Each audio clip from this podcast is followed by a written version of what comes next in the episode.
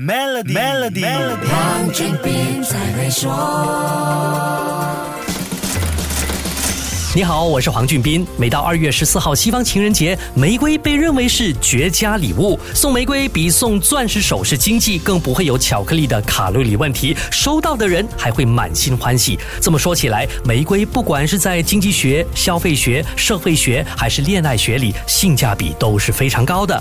红玫瑰是爱情和亲密关系里的绝对主角。无论是表白、求婚、恋爱纪念日、结婚周年庆等重要的爱情记事，送花。就一定少不了它。代表浪漫和爱情的红玫瑰，在情人节肯定是爆款产品。其他颜色的玫瑰销量也一样不得了。不过，如果你准备送玫瑰，那就一定要讲究颜色、数量和对象，千万不要尴尬表错情哦。如此一来，玫瑰很明显就是一种热销商品了。那你可曾想过，这些热卖全世界娇艳的玫瑰，主要都是哪一些国家栽种的呢？说到玫瑰，很多人的第一印象会是欧洲、荷兰、法。国、意大利、西班牙、比利时这些感觉浪漫的国度，立刻就会浮现在脑海中。你是不是也马上想到这些国家呢？这些国家的确是鲜花产业的大国，欧洲也是全世界最大的花卉市场，生产和贸易规模也都是世界一级的。但说到玫瑰花的种植和出口，可能就跟我们想象的有一点不一样了。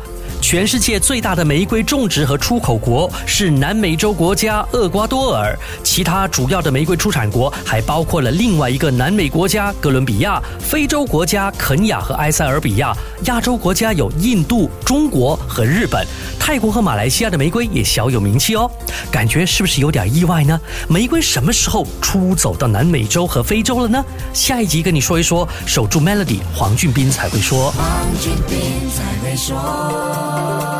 使用 Maybank to You Bit 和 Maybank to E 就能简化您的业务运营，并有机会赢取 Toyota Hilux 和季度现金奖。详情浏览 Maybank my slash SME Rewards。